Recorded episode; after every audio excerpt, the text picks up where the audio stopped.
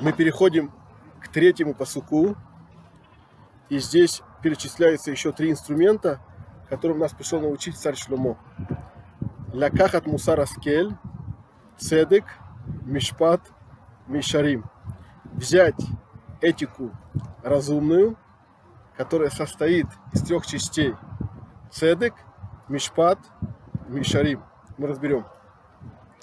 Когда мы читаем книги по Торе, слушаем лекции, уроки, то очень важно уметь адаптировать информацию под себя. Например, мы читаем в Торе про, про то, что сделал Авраам Авину, про, про Йосефа Цадик, например, Йосеф за то, что он попросил два раза у виночерпия «Не забудь про меня», получил еще два лишних года в тюрьме. Да, за то, что у него было недостаточно веры, упования на Бога, он просил два раза.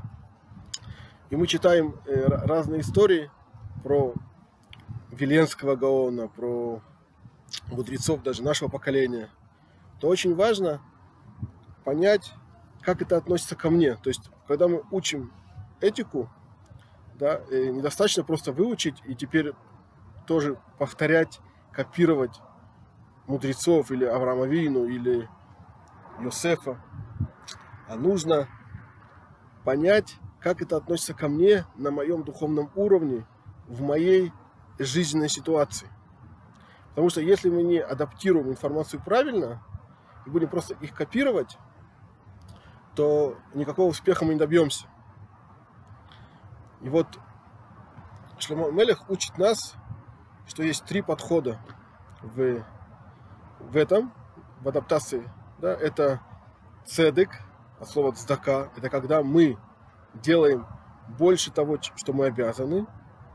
Мишпат – это правосудие, когда мы делаем по букве закона.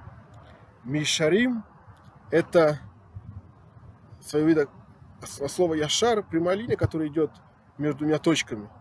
Да?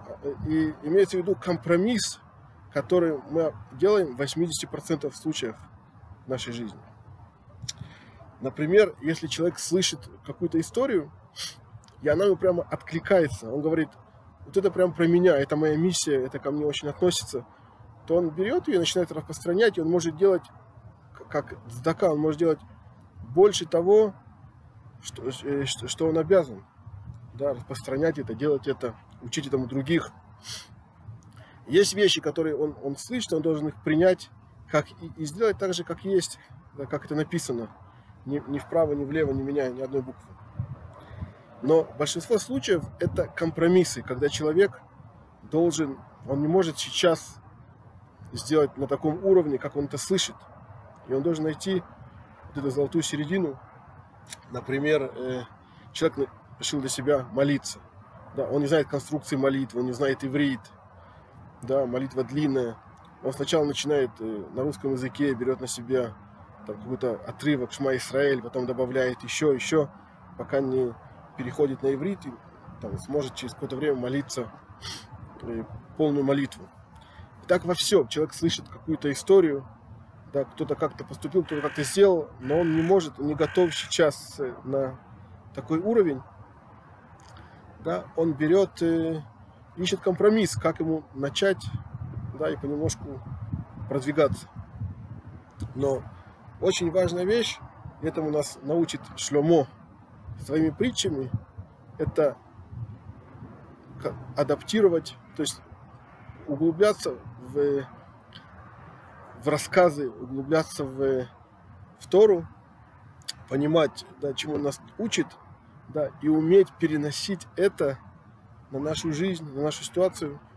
И тогда это будет мусар, лякахат мусар аскель, тогда это будет этика, которая приведет к нас к успеху в жизни.